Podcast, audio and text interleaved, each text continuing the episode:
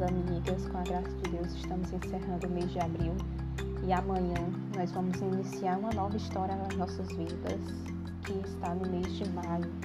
Todavia, para fechar esse mês com chave de ouro, gostaria de trazer uma reflexão sobre a temática que abordamos neste mês. A temática foi a estrada da vida e em cima dessa temática vamos refletir sobre e se eu cair durante a minha caminhada. O que eu devo fazer? O nosso texto de reflexão está no Salmo 145, verso 14.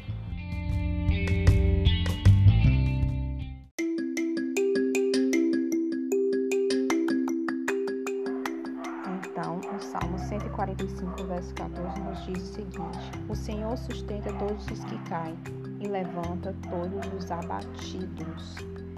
Nós vemos aqui neste versículo que existem dois verbos que coordenam e comandam toda essa oração, que é o verbo sustentar e o verbo levantar. E esses dois verbos fazem referência a uma ação realizada pelo Senhor Deus, que é sustentar os que caem e levantar todos os que estão abatidos.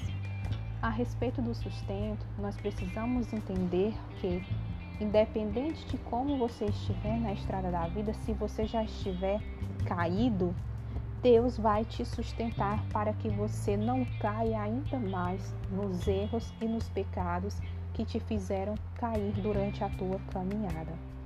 A respeito do verbo levantar, nós temos que também ter em mente que toda queda nos traz tristeza, nos traz algum desânimo ou até mesmo frustração e cria em nosso coração um sentimento de dúvida: será que eu devo continuar a caminhar com Cristo?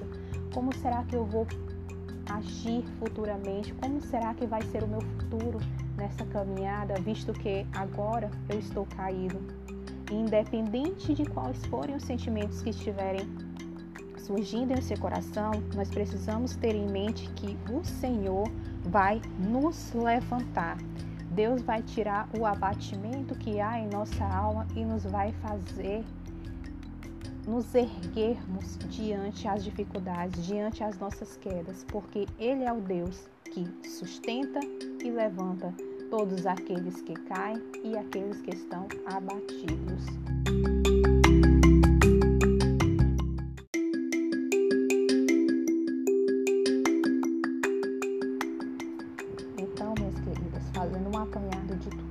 Vimos neste mês de abril, eu faço a seguinte reflexão para vocês e para mim. Quem somos nós na estrada da vida?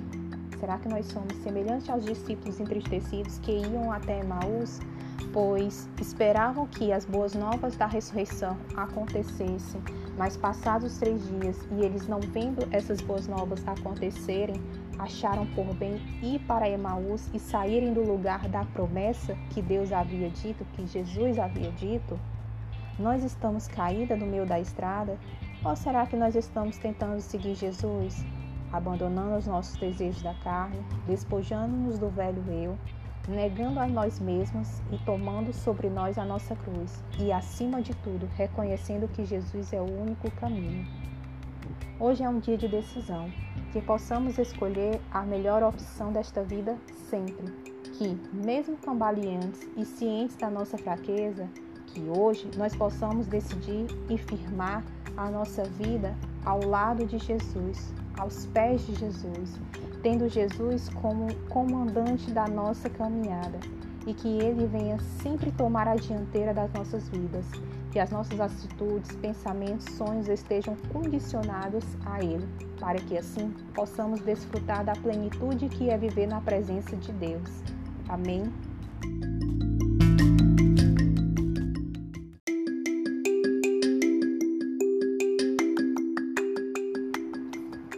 Minhas queridas, vamos orar para que Deus possa tomar a frente de todos os nossos sonhos, de todas as nossas atitudes durante a nossa caminhada pela vida. Lembrando de que Ele, por amor de nós, nos levanta e nos sustenta, independente se venhamos a cair ou que a nossa alma esteja abatida. Ele jamais nos abandonará. Amém. Deus Pai, queremos te pedir nesta manhã que tome a frente da nossa estrada pela vida, nos conduza pelo caminho que lhe apraz.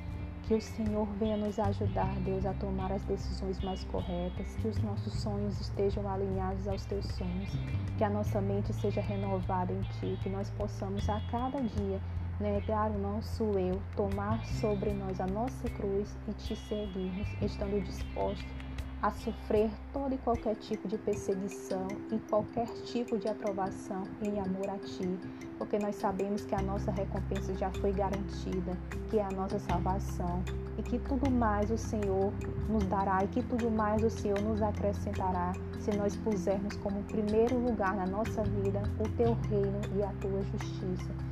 Eu te agradeço, Senhor, eu te peço que venha tocar no coração de cada mulher que escuta este devocional, este podcast, e que Teu Espírito Santo venha transformar as nossas vidas.